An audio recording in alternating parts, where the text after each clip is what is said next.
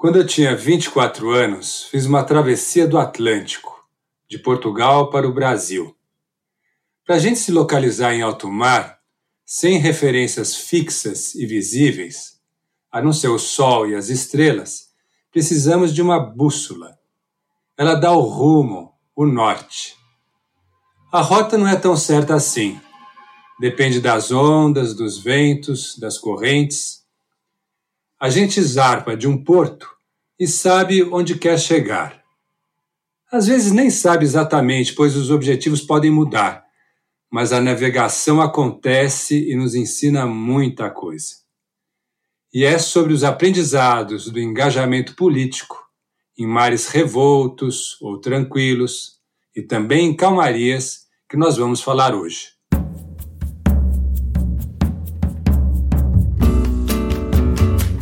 Eu sou José Mário Brasiliense e esse é o Bem Comum, o podcast da Oficina Municipal em parceria com a Fundação Conrad Adenauer, que te dá ferramentas para a construção de um pensamento crítico para a vida em sociedade. A gente chega agora ao penúltimo episódio dessa temporada. Você que me acompanhou até aqui talvez não saiba, mas eu já concorri em uma eleição para deputado estadual e não fui eleito. Foi frustrante? Certamente. Mas também teve um gosto saboroso de aprendizado e de missão cumprida. Uma derrota não é tão fácil de entender nesse mundo onde o que vale é o sucesso, não é mesmo? Mas eu já vou te contar um pouco mais sobre essa experiência e vamos conversar com pessoas que viveram algo parecido nas eleições municipais. Comigo hoje a Daniela Mariano, do PSD de Mogi das Cruzes, e o Eric Santos, da Rede, aqui na capital paulista. Daniela, seja bem-vinda ao Bem Comum. É um prazer estar aqui com vocês, viu? Muito legal compartilhar a experiência que eu tive e que a oficina municipal fez parte de toda a minha vivência e dessa, dessa vontade de ser né, política e participar da nossa, da nossa municipalidade. Muito bom. Prazer ter você aqui, Daniela. Vamos te ouvir com muito gosto. Eric, também tem um, um prazer ter você conosco aqui. Tudo em paz? O prazer é todo meu, José Mário. Para mim é um, um, grande prazer estar aqui podendo falar um pouquinho dessa experiência tão intensa, tão é, diferente de todas as outras eleições, né? Então a, a, gente vai poder falar um pouquinho aqui. É muito bom ter essa oportunidade de conversar com vocês sobre isso. Muito obrigado. Então, eu dizia de início que também fui candidato e não ganhei. Eu me lembro bem da gente em casa, na família, com a família, com a equipe de campanha, esperando a contagem dos votos que iam saindo aos poucos, e no total 8.181 votos. Não deu mesmo, mas foi ótimo. E eu não esqueço mais esse número. Uh, mas e aquele trabalho que a gente fez, né? Será que ficou perdido? A campanha certamente foi um aprendizado, como vocês vão poder falar aqui também, as conversas boas, muitas ideias trocadas, muitas pessoas reunidas, gente bacana, gente séria, gente interessada. Eu não tenho dúvida que ser candidato é uma expressão muito elevada da cidadania e que fazer política não é só ter o um mandato. Mas eu queria começar perguntando para a Daniela, então, como é que foi a sua experiência de uma primeira campanha, Daniela? José Mário, olha, foi muito intensa, muito bacana. Eu sempre, né, trabalho já com política há algum tempo, mas sempre foi na retaguarda, sempre foi na coordenação. E estar à frente de uma campanha política como candidata, isso muda totalmente o cenário, muda totalmente a visão que nós temos sobre política. E quando eu, eu vim aceitar o convite do meu partido, do PSD em Mogi, eu já tinha realmente vontade de participar da política do município, porque eu acredito de verdade, né, que a política ela é uma política boa, a gente só precisa de pessoas boas para passar isso.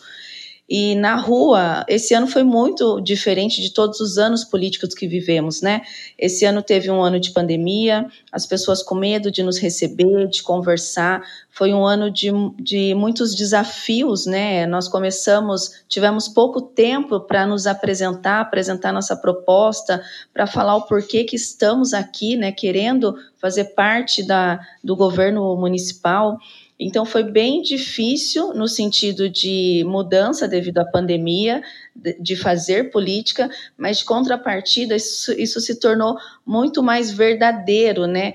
Falamos com poucas pessoas, não tivemos muitas reuniões grandes. Foram, você falou de voto, né, José Mário? Isso marca muito, porque eu, eu fui a quarta mais votada do meu partido aqui em Mogi, eu fiquei como a primeira suplente e tive 52 votos de diferença do meu amigo que foi eleito antes de mim.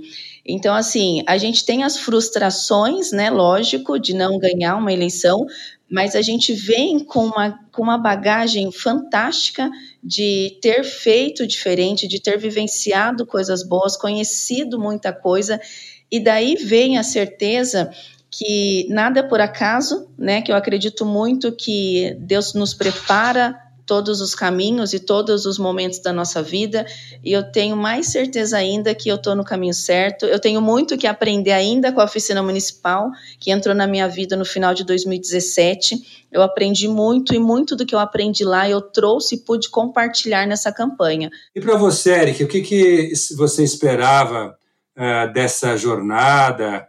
Uh, que aconteceu de verdade, o que, que foi diferente, um imprevisto, alguma coisa que você nem imaginou, mas que rolou na sua campanha? Como é que foi esse processo? Olha, o que mais teve nessa campanha, José Mário, foram imprevistos, viu? Porque como a gente está numa situação completamente atípica, né? Como bem a, a Daniela mencionou, é, houve muitos imprevistos ao longo da, da campanha, né? Eu tive uma troca do meu coordenador de campanha no meio da campanha, assim, faltando 30 dias para as eleições. É, várias coisas que eu havia planejado, acabei não conseguindo concretizar. Outras ideias diferentes surgiram no meio da campanha e a gente acabou implementando elas de uma maneira, assim, quase é, mirabolante, mas deu super certo.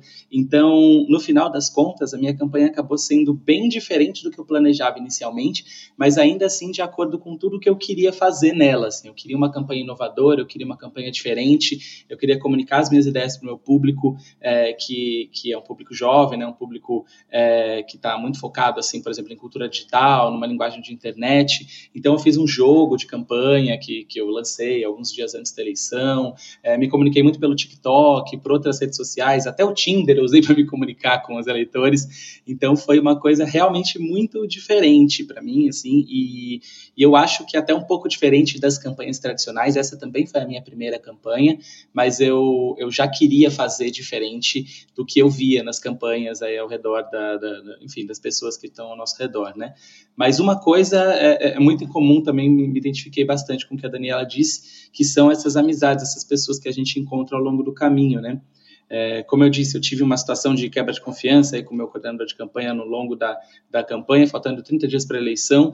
É, acabei, por contato de um outro amigo meu, contratando um novo coordenador de campanha e a gente teve uma amizade muito intensa, assim, num período muito curto. Né? Eu até brinquei com ele, falei assim: olha, sabe quando a gente olha o Big Brother, as pessoas chorando depois de duas, três semanas porque o outro foi eliminado? Eu sempre olhava e pensava: nossa, que besteira, né? Como que a pessoa. Até parece que a pessoa já tem um vínculo tão forte assim, duas, três semanas semanas, e eu queimei a minha língua, porque, de fato, quando terminou a campanha, eu, esse meu coordenador, os outros coordenadores que, que atuaram na campanha também, estávamos tão unidos, tão próximos, que, que eu me sentia assim como se a gente fosse amigo há muitos anos, né? Uma experiência uhum. realmente muito intensa.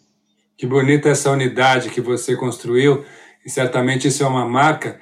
E com certeza o fato de você ter um norte, ter princípios, isso de falar, vou fazer uma campanha jovem, ter um foco, é, essa coisa que dá o norte, mesmo que você tenha que ser criativo, inovador, improvisar, você sabe é, o que, que é essencial ser mantido, né?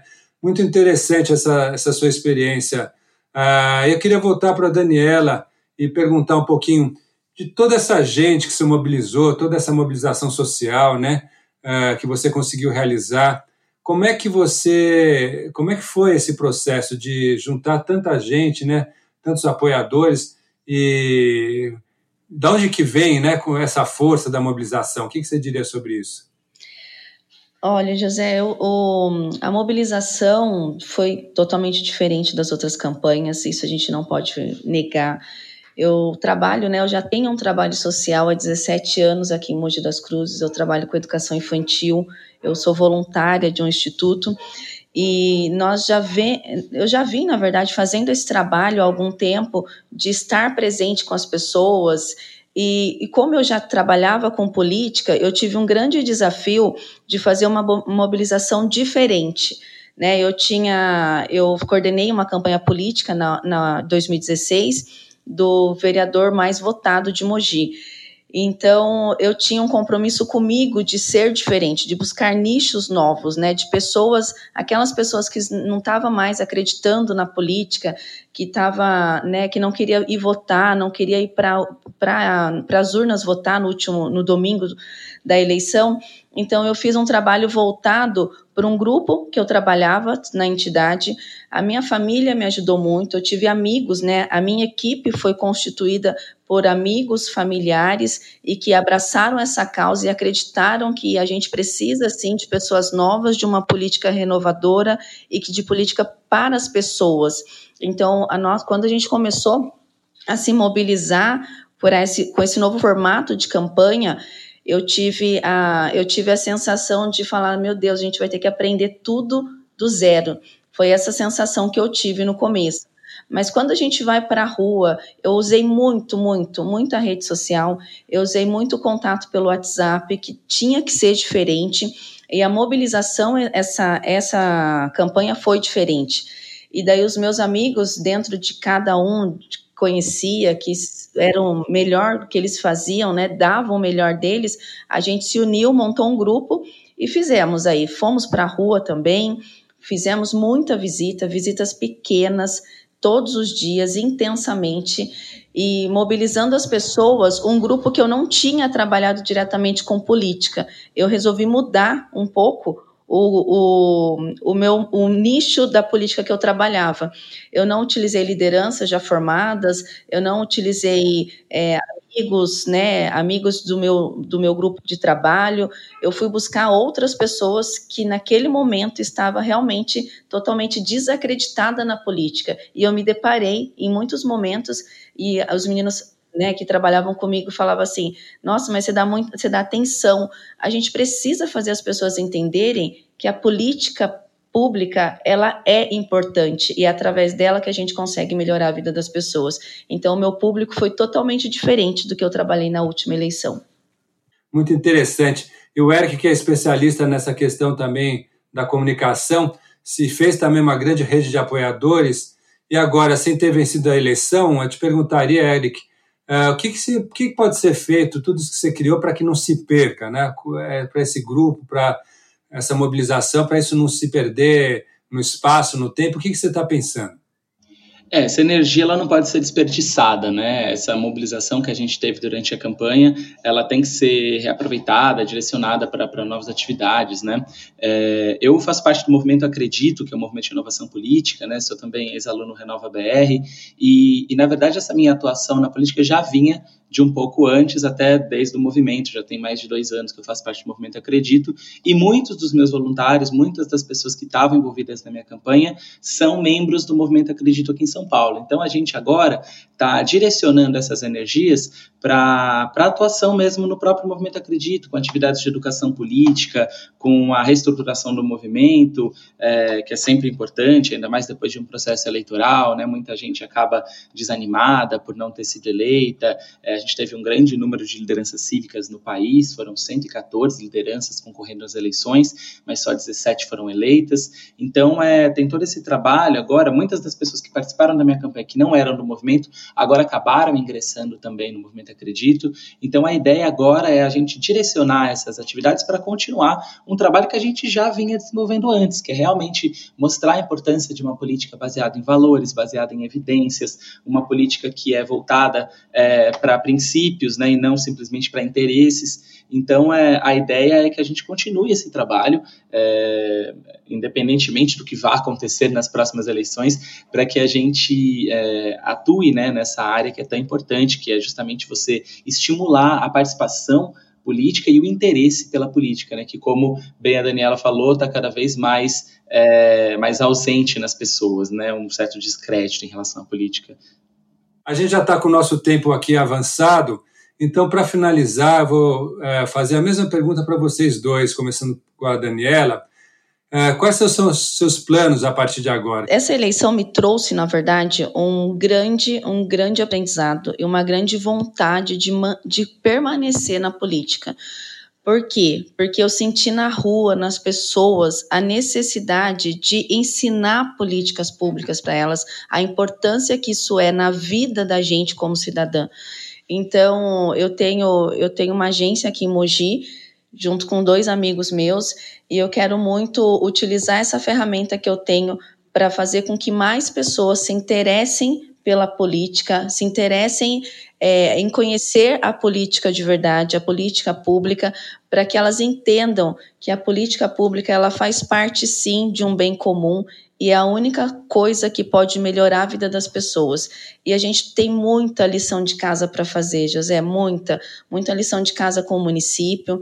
Mogi das Cruzes é um município muito grande, vem crescendo acima da média nos últimos anos. Então a gente precisa sim mostrar para as pessoas que a política pública ela faz parte da nossa vida e ela é boa, só basta a gente saber trabalhar com ela. Então eu tenho um belo de um trabalho ainda pela frente. Muito bom, que beleza. Ah, então a, a vida continua e muitas tarefas aí pela frente em Mogi. E você, Eric, quais são seus planos?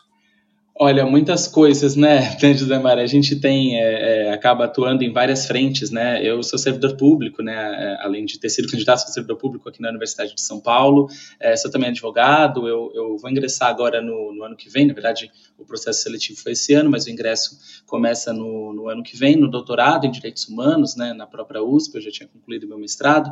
Então, agora devo me dedicar um pouco também a essa atividade acadêmica é, e também, como eu disse, atuar na reconstrução, na reestruturação na, no, na ampliação do movimento Acredito no, país, né, especialmente aqui em São Paulo, para que a gente consiga continuar levando é, é, essa vontade de participar da política para mais pessoas e atraia mais pessoas, como, como a própria Daniela disse, acho que nesse sentido a gente está muito conectado, né, Daniela, não te conhecia antes desse podcast, mas a gente acaba que tendo uma missão muito semelhante, né, que é de, de trazer mais pessoas para a política e mais pessoas comuns, não só pessoas que, que são filhos de político ou que são, é, que, que já têm alguma coisa da família na, na, na área, né? E sim pessoas comuns, pessoas com é, demandas comuns, pessoas de origens comuns e pessoas é, de experiências comuns, né? Que possam também participar da política para que é, o povo se sinta mais político e, e, e, a gente lute por um político que seja mais povo, né?